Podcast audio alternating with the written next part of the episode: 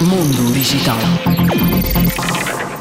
De acordo com a Euronews, a Comissão Europeia abriu um procedimento formal para avaliar se a rede social X, ex-Twitter, violou a lei dos serviços digitais em áreas ligadas à gestão de riscos, moderação de conteúdos e transparência publicitária.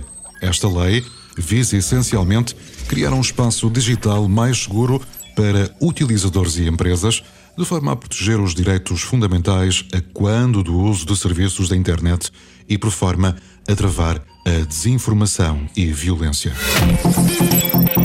Mundo Digital.